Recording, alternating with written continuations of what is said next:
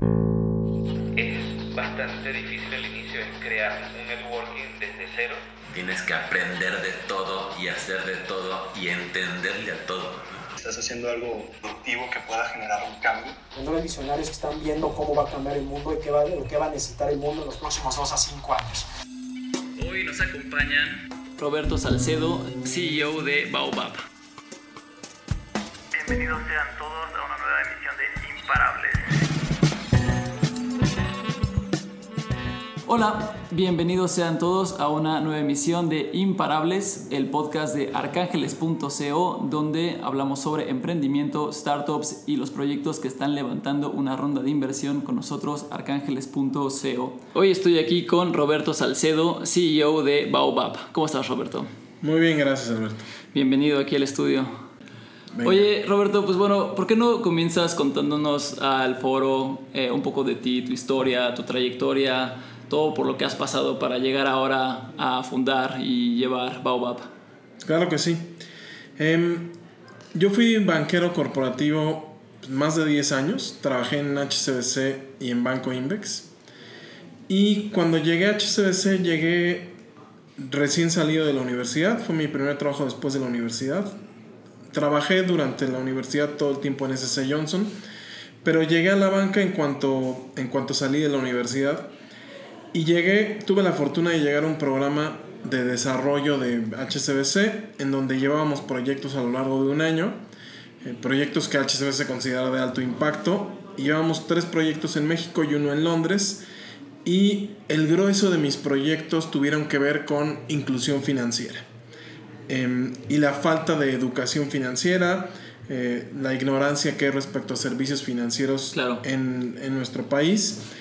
Y eso fue lo que se me se quedó conmigo. Cuando terminé el programa yo elegí trabajar como banquero corporativo y así fue mi carrera mientras estuve en la banca. Sin embargo, los problemas y las necesidades que identifiqué en ese momento eh, se quedaron conmigo y 15 años después, porque pues eso fue hace 15 años, dije, nadie está resolviéndolo de una manera eficiente, los bancos siguen con, lo- con la misma problemática, no han podido llegar a un segmento de mercado muy grande en México. Así fue como llegué a, a explorar la idea de lo que hoy es Baobab. Oye, eso es muy interesante. Yo también, o sea, lo que es la inclusión financiera y educación financiera, estoy muy de acuerdo contigo. Son temas pues muy difíciles de tratar en México. Es como un problema que no nadie ha logrado solucionar, ¿no? Por más que ha habido programas y por más que ha habido intentos de productos y servicios, como que sigue sin romper esa barrera para, para romper el mercado masivo, ¿no? Eh, yo siempre lo he considerado una incógnita muy fuerte. ¿Cómo, ¿Cómo sientes tú que los bancos lo están haciendo que no es eficiente? O sea, ¿qué es lo que has visto en todos ellos que no te parece como la solución correcta y por qué tú sí le estás atacando bien? Mira, los bancos sin duda han evolucionado desde que, se, desde que la digitalización ha crecido en penetración. ¿no? Hoy la digitalización está penetrando al 80% de la población en México. Y, y eso es lo que nos ofrece a empresas como Baobab la oportunidad de llegar a mercados que no estaban atendidos antes. Sin embargo, el problema para los bancos es que tienen, tienen una infraestructura sumamente pesada. Entonces, llegar a segmentos de la población con un poder adquisitivo muy pequeño, donde los márgenes son muy chiquitos, el margen de maniobra de lo que puedes hacer y ejecutar depende de un presupuesto muy pequeño, es súper difícil para ellos. Entonces, prefieren dedicarse a su mercado tradicional, con sus márgenes amplios, con sus comisiones enormes, eh, que intentar explorar mercados a los que no están llegando, que no conocen el riesgo que representa ese mercado y que no saben qué tanto margen en el largo plazo les va a dejar. Entonces creo que eso es lo que abre la puerta para que actores como nosotros, que estamos naciendo en el mundo digital, diseñando propuestas en torno a lo que hoy ya existe en el bolsillo de todas las personas, de todos nuestros clientes potenciales, eh, y diseñando específicamente para el mercado al que estamos eh, al que estamos buscando llevar soluciones, ¿no? que es un mercado con un poder adquisitivo muy pequeño, Claro. con una fragilidad económica muy alta. Oye, pero o sea, si, si hablamos específicamente de bancos que están enfocados hacia la base de la pirámide, hay varios, ¿no? Que realmente ese es su, su modelo de negocio completamente. Digo, podemos hablar de Gentera, podemos hablar de Banco Azteca. ¿Se te hace que los esfuerzos de ellos están cayendo, están quedando cortos de su, de su última misión? ¿O, o, o si sientes que están llevando una buena labor? O sea, yo siento que Gentera, por ejemplo, o, o compartamos más bien, eh, ha hecho varios intentos, no lo puedo seguir como de una manera muy, muy clara. No, no sé si el crecimiento pueda ser considerado realmente considerable, estadísticamente considerable, ¿no? Mira, sin duda, Azteca y Compartamos son los que mejor trabajo han hecho llevando servicios financieros al a la base de la pirámide. Em, sin embargo, ellos tienen una dependencia muy fuerte a tener una infraestructura física, a tener decenas de miles de personas trabajando. em, y a pesar de que están haciendo un esfuerzo de digitalización, em, su, la manera en la que se pueden mover es mucho más lenta que alguien que está creando servicios digitales desde cero. ¿no? Creo que nosotros tenemos la capacidad de hacerlo más eficiente de lo que ellos lo han hecho, de llevar un primer servicio a gente que nunca ha tenido servicios financieros y hacerlo con operaciones muy pequeñas donde nuestro riesgo lo mantenemos lo más bajo posible, que es algo que por rentabilidad no puede hacer la gente No de Azteca, hacerlo, no puede claro. hacer la gente de Compartamos. Ok, oye, entonces a ver, eh, para pasar ese tema, cuéntanos qué es Baobab, de qué se trata, cómo funciona, Claro que sí. todo alrededor del producto. Mira, Babab es una plataforma de inclusión financiera que hoy está llevando un servicio de microfinanciamiento a personas que no tienen un historial de crédito y que tienen en su mayoría solo ingresos en efectivo en México. Nosotros detectamos una oportunidad de mercado gigante en donde el 60% de la población económicamente activa trabaja en la economía informal y el grueso de sus ingresos son en efectivo. Entonces nos pusimos a pensar cómo podíamos diseñar un servicio de financiamiento para estas personas que además, como, como lo comentaba, tienen una, fragilidad económica muy alta eh, y es muy difícil para ellos generar resiliencia en caso de una emergencia. Eh, por ahí hay un estudio que dice que una emergencia en este sector de población de mil pesos les toma a ellos ocho meses recuperarse. Oh, Entonces, por la falta de acceso a oportunidades de financiamiento. Entonces, lo que hicimos fue diseñar algo que, que resolviera este problema. Y nuestro punto de partida fue construir un score de crédito que nos, permitiera, que nos permitiera determinar el riesgo de personas que no tienen historial de crédito y que no tienen manera de comprobar su fuente de ingresos.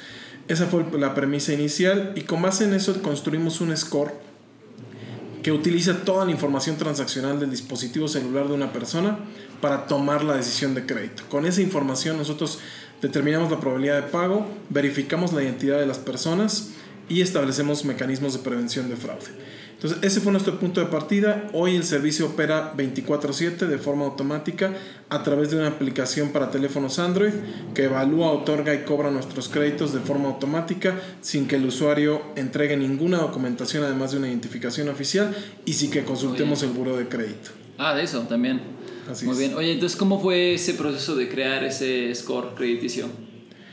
Em, pues fue un proceso que nace de una idea, ¿no? Nace de la idea de identificar patrones en un conjunto de datos que todos los individuos que interactuamos con, el- con un dispositivo celular todos los días generamos. ¿no? Ok. Entonces ya vive información sobre nosotros ahí, el teléfono sabe con quién hablamos, cuánto tiempo hablamos, en dónde nos ubicamos, qué tanto nos movemos en el día, si trabajamos o no trabajamos, cuál es nuestra actividad económica, qué tan vinculada está al mundo digital. Entonces, ese fue el punto de partida. Mi socio y yo trabajábamos juntos. Yo era el director de finanzas de un grupo de medios y él, él era el, el encargado del área de tecnología. Entonces nos hicimos muy amigos porque implementamos el ERP de Oracle en, Ok. en la- en el grupo empresarial y así nos conocimos como equipo de trabajo y empezamos a rebotar esta idea de construir un score de crédito en torno a esta información y pues ese fue el punto de partida que eventualmente se transformaría en Baobab. ¿Cómo validas que el ese score crediticio es acertado? La única manera de construir un score de crédito y los bancos lo saben muy bien es a prueba y error. A prueba y es error. prestando dinero. Ok, ¿no? Entonces nosotros empezamos con un modelo que determinaba el riesgo de crédito con base en mi experiencia. Este, yo supervisé durante mi vida bancaria, supervisé muchos modelos de riesgo, hice muchos análisis de crédito, determinando, eh, calificando carteras de crédito y eso me permitió tener la sensibilidad para parametrizar un modelo de crédito basado en esta información que no conocíamos. ¿no? Entonces empezamos a prestar con ese modelo, con ese modelo basado en mi experiencia y después fuimos construyendo eh, un conjunto de datos con el objetivo de empezar a entrenar algoritmos y aprovechar lo que hoy ya existe en inteligencia artificial para detectar los patrones en esta información una vez que tuviéramos un conjunto lo suficientemente grande de datos. Muy bien. Eh, ¿Cómo va la cartera? ¿Cuál es el porcentaje de cartera vencida? ¿De cuántos créditos han dado? ¿Cuántos créditos han dado? Hemos dado, pues hoy estamos por llegar a 8000 créditos. Ok. Em, entonces es aún un modelo en construcción, es aún una cartera que está creciendo significativamente.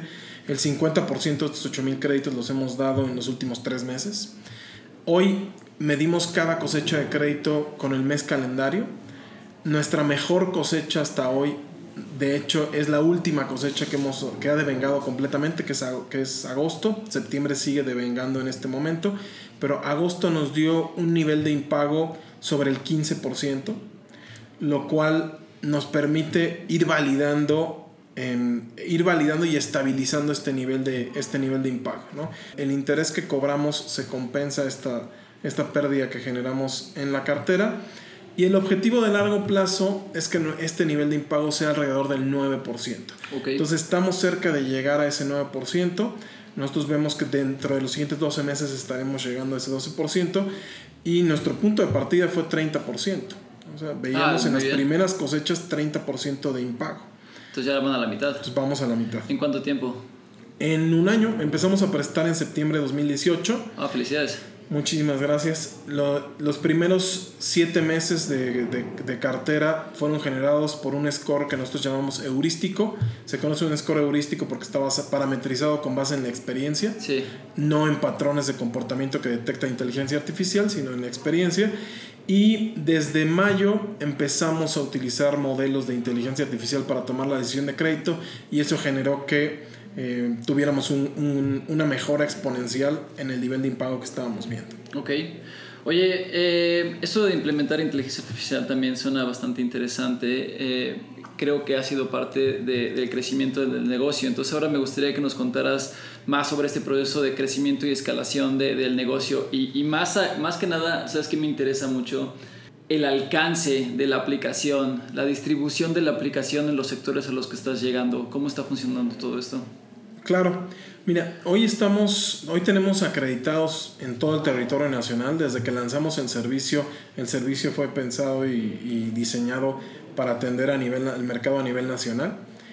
Hoy tenemos cartera de crédito en todos los estados de la República.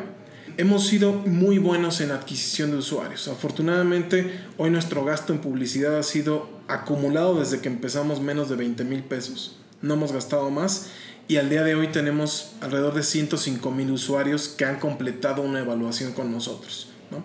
En lo que estamos trabajando es en mejorar nuestros índices de aprobación.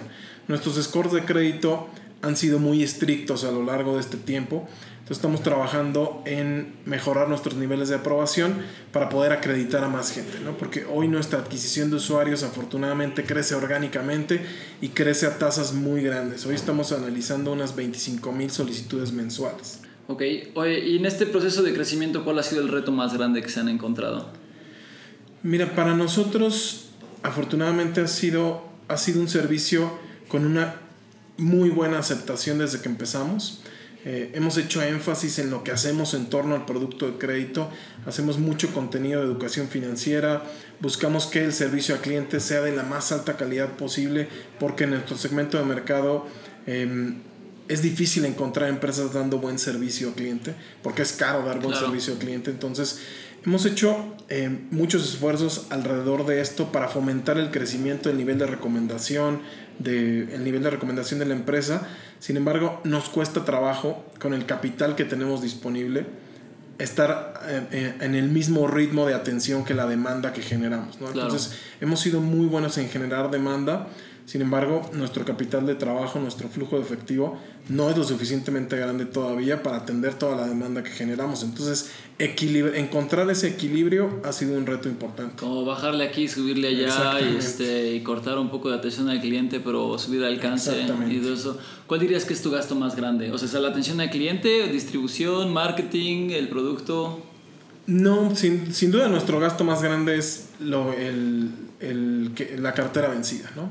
Lo que invertimos en la cartera que no recuperamos. Hoy nuestro costo de servicio es sumamente eficiente, tan eficiente que nos permite con dar créditos desde 500 pesos ¿no? y aún así tener un margen de rentabilidad en el pequeño monto de, de intereses que nos genera ese crédito. Ok. Oye, eh, ¿y cuántos son en la empresa? ¿Cómo es la cultura? Hoy somos cuatro personas. Nada más. De hecho, hasta agosto éramos solo mi socio y yo. Ok.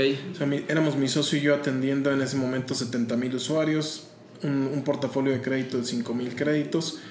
Y decidimos hacerlo así y aguantar sin crecer al equipo para demostrar que el servicio era sumamente escalable, con un headcount pequeño y que por lo tanto, con márgenes muy pequeños en monto, podíamos ser rentables en el largo plazo.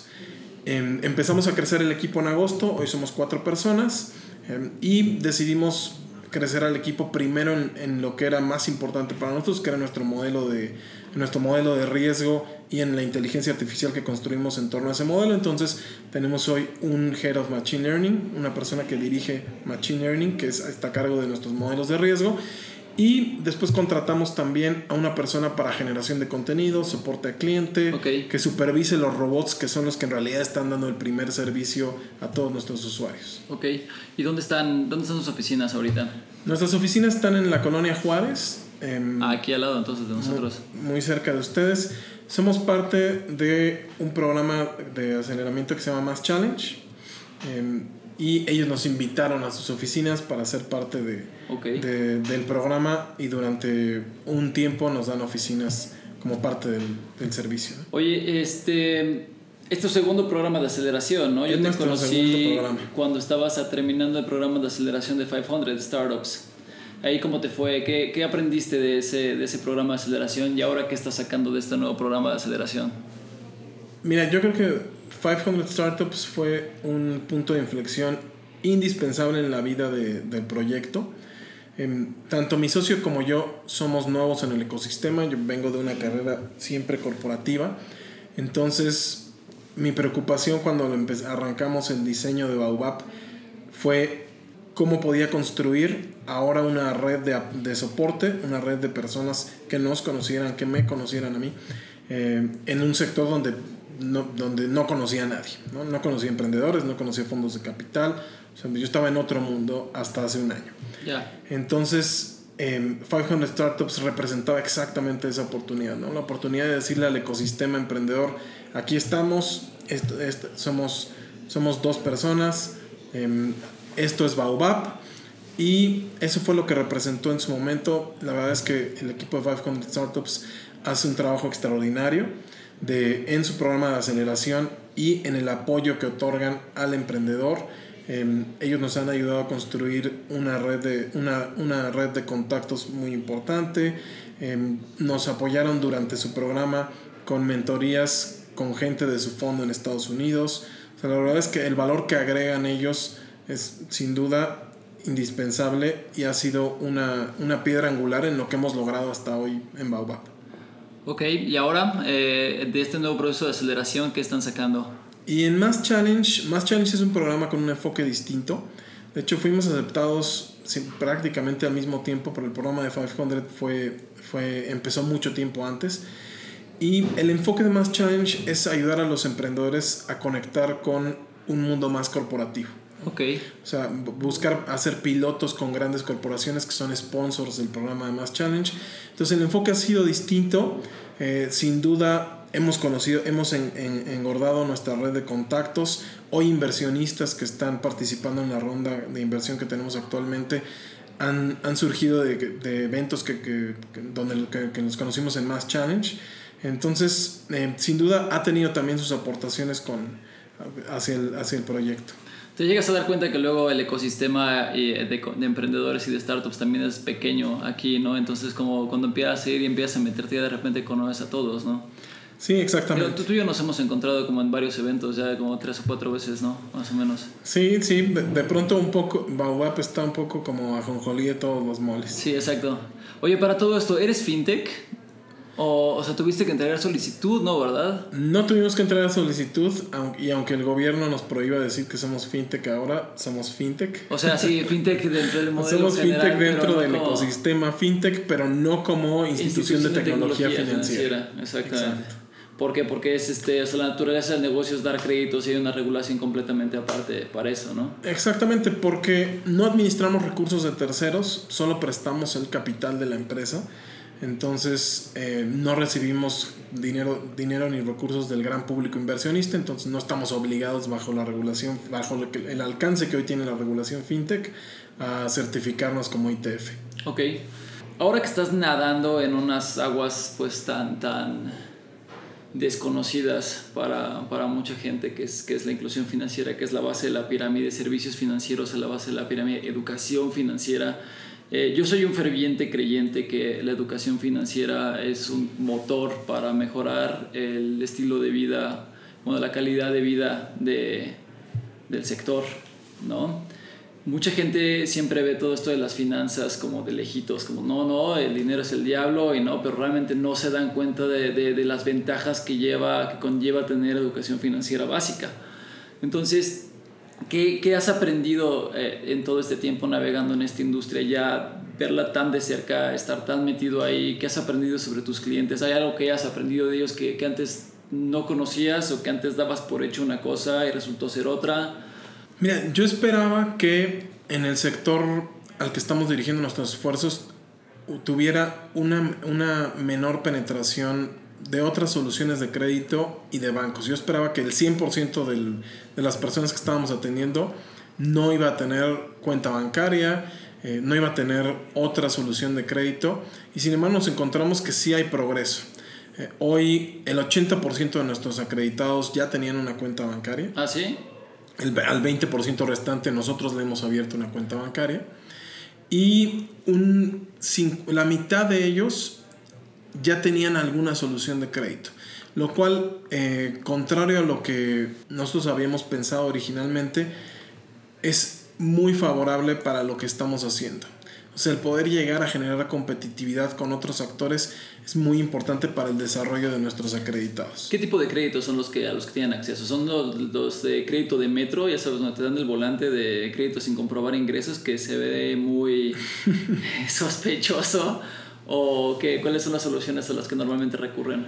No, afortunadamente eh, los servicios de crédito más formal, incluyendo los servicios de crédito digital, han logrado ir penetrando en este, en este sector. Entonces, la mitad de nuestro portafolio ya tiene alguna fuente de financiamiento formal y la otra mitad, que es en realidad eh, el, el, el core de nuestra propuesta de valor, se apoyan de prestadores, de prestamistas informales, efectivamente, ¿no?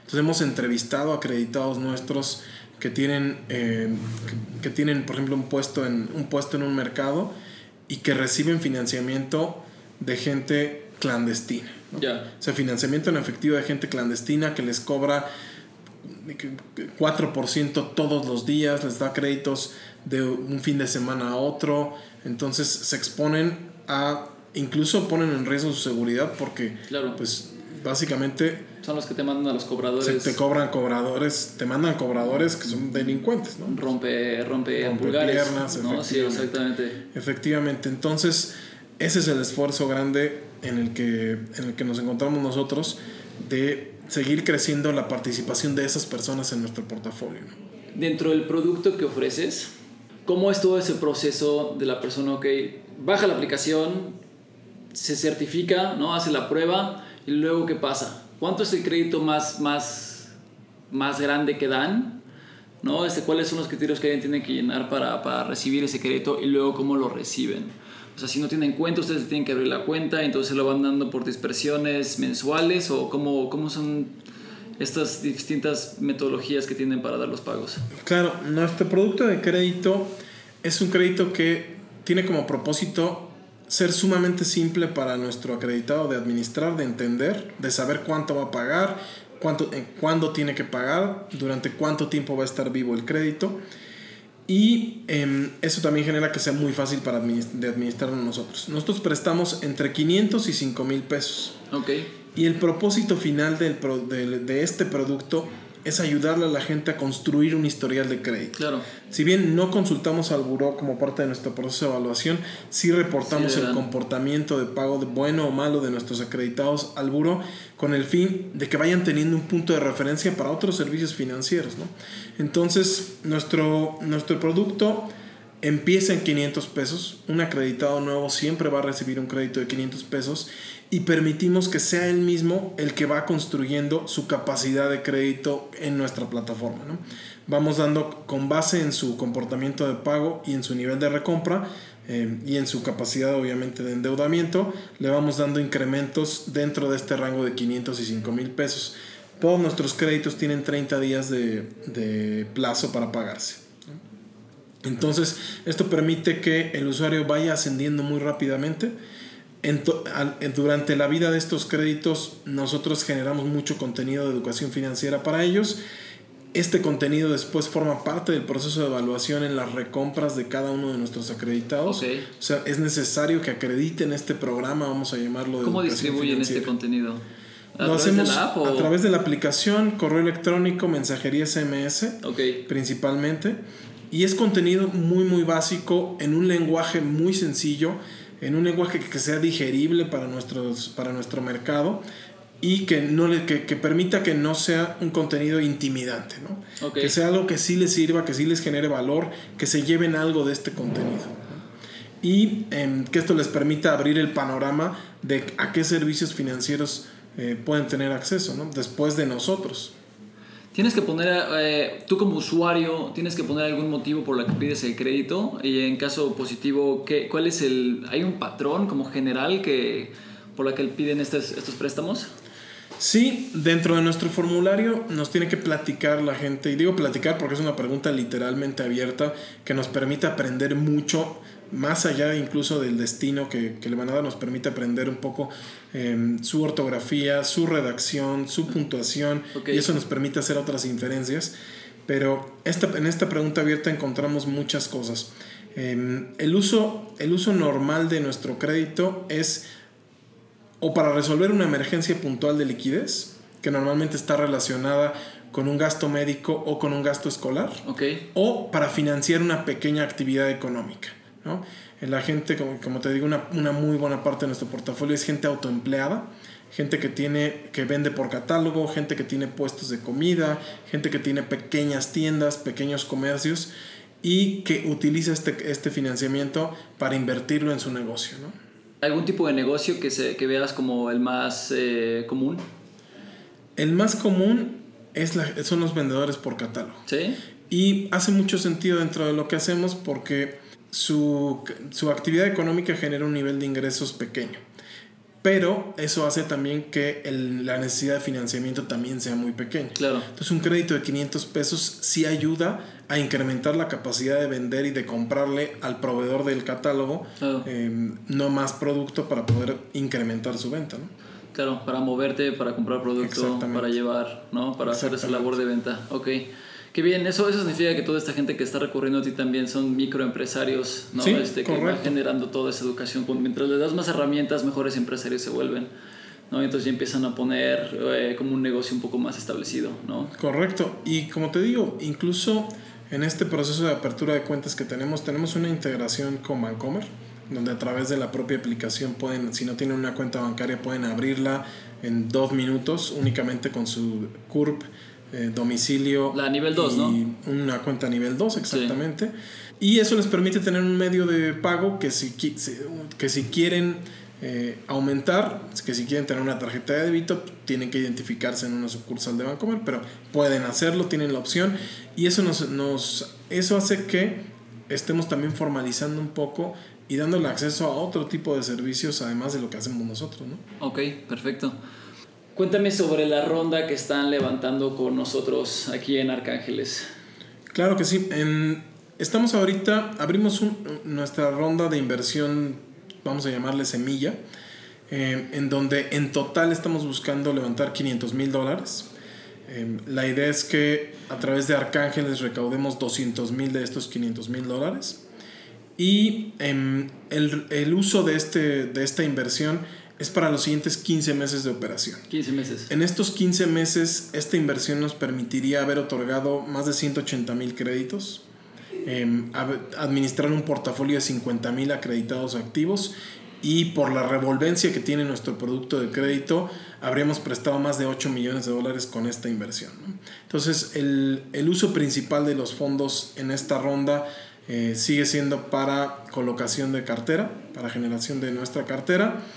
Y el, la, la otra parte es para seguir creciendo la operación, la capacidad operativa que tenemos. ¿no? Ok. Eh, me estabas comentando que una, una parte muy importante es el servicio al cliente. ¿Cómo, cómo llevan a cabo esta parte? ¿Tienen Hoy- contratado un call center o...? No, no, la idea em, y justo el que podamos encontrar estos niveles de eficiencia muy altos para poder llevar un, un servicio que sea rentable para nosotros es automatizar todo lo que pueda ser automatizable, incluyendo la comunicación y el soporte a nuestros usuarios. Entonces, el, to- el- todo el servicio de solicitud ocurre a través de la aplicación. La aplicación lo hace absolutamente todo, desde la evaluación, la dispersión de los créditos y la recolección de los créditos.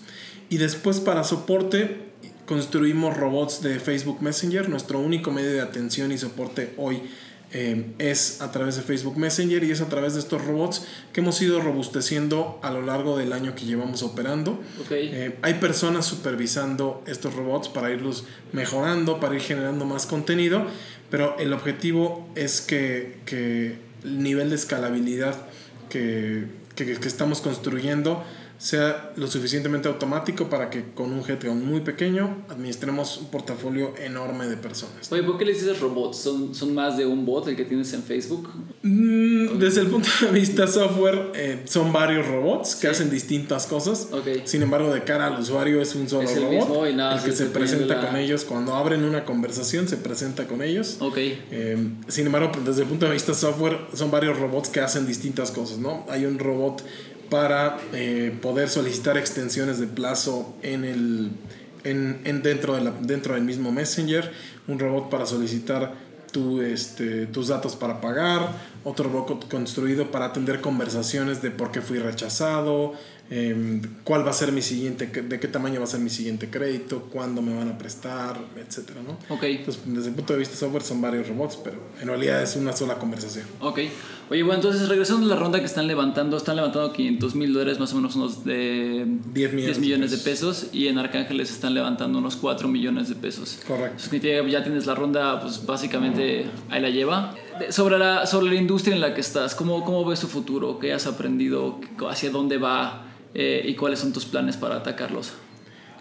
Claro, mira, em, la industria sin duda ha venido creciendo, sin duda tenemos competencia en el mundo de crédito digital y hay jugadores que ya, que ya empiezan a ser importantes en el sistema financiero, que nacen de esta necesidad de, de llevar soluciones digitales a un mercado desatendido. Sin embargo, son empresas que han construido esfuerzos muy, eh, muy dispersos. O sea, tenemos a la gente que está haciendo lending, a la gente que está dando crédito, tenemos a la gente que está haciendo wallets o cuentas de, de débito. Sí. Y eh, me parece que hace falta quien empiece a integrar distintos servicios para realmente convertirse en un agente de cambio en el sector que cada quien está atendiendo. Y esa es la visión que tenemos nosotros. O sea, nuestra visión, nuestro, nuestro punto de partida es este producto de crédito, pero en torno a este producto de crédito vamos a empezar a construir otras soluciones que atiendan necesidades específicas de nuestro mercado objetivo, ¿no? O sea, la gente no está diseñando cosas innovadoras para nuestro mercado objetivo en, en, varios, en varias partes de la vida financiera de una persona. Entonces nosotros queremos utilizar este producto como punto de partida, como punto de referencia. Es un producto que nos permite aprender un montón de nuestros clientes, un montón de, nos- de, de las personas que estamos atendiendo y que nos facilita el diseño de otros productos para atender eh, necesidades o problemas específicos de estas personas. Entonces, nosotros queremos ser, queremos ir integrando distintos servicios para nuestro mercado meta, ¿no? ¿Tienes algún producto o servicio ya en mente que, que le tengas la mira puesta como, como la siguiente integración? Sí, estamos ahorita trabajando en tres vertientes. Queremos desarrollar eh, de forma inmediata em, características adicionales en la aplicación, porque la aplicación nos permite hoy llegar a 100.000 personas, ¿no? Hoy podemos llegar a 100.000 personas que no son los mismos acreditados que tenemos. Entonces queremos desarrollar eh, características dentro de la aplicación que podrían servirle a alguien que tiene ingresos en efectivo. Entonces ahorita estamos por lanzar un servicio de identificación de billetes falsos dentro de nuestra propia aplicación, que no va a tener ningún costo para, para nuestros usuarios y lo puede usar alguien incluso si no tiene crédito con nosotros. Como el que sacó Banjico con Como el que sacó Banjico, que es una, que es una realidad virtual, pero nosotros estamos entrenando modelos de Machine Learning que nos permiten eh, darle un nivel de confianza al usuario Ok. a tomarle una foto, un billete, ¿no? Decirle, hay una buena probabilidad de que sea falso, una buena probabilidad de que no sea falso.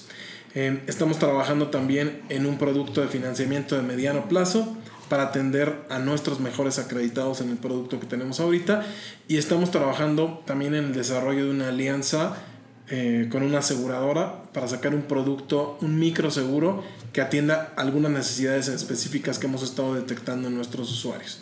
Entonces, ese es como digamos que el, el roadmap de lo que sigue en, en nuestros, eh, en nuestra aplicación y en los productos adicionales que vamos a estar construyendo.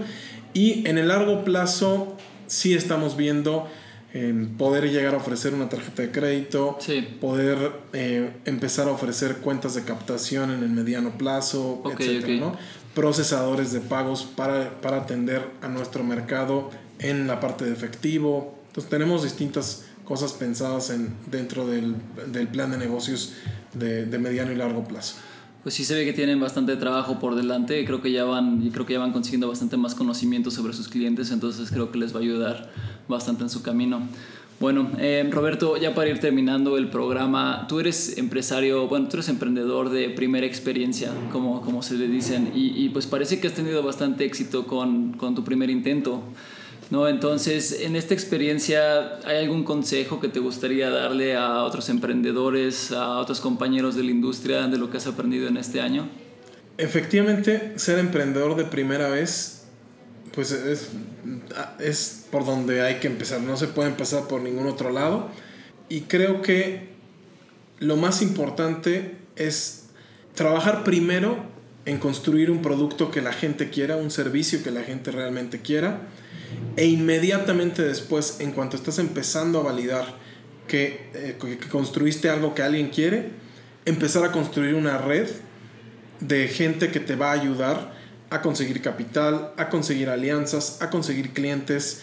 Eh, creo que es fundamental y es algo que como, pre- como emprendedor de primera vez no vas seguramente no vas a tener. ¿no?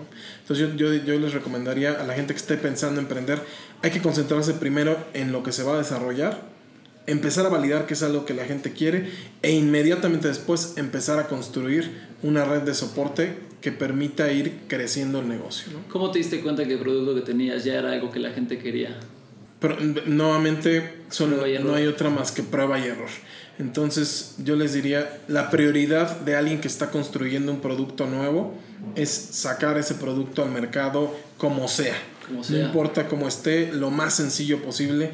Nosotros nos tardamos tres meses en sacar un primer prototipo de nuestra aplicación.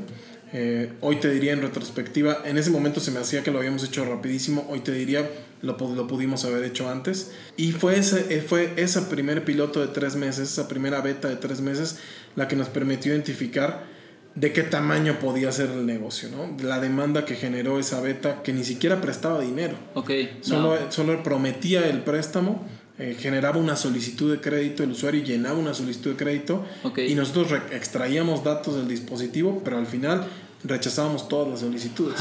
¿no?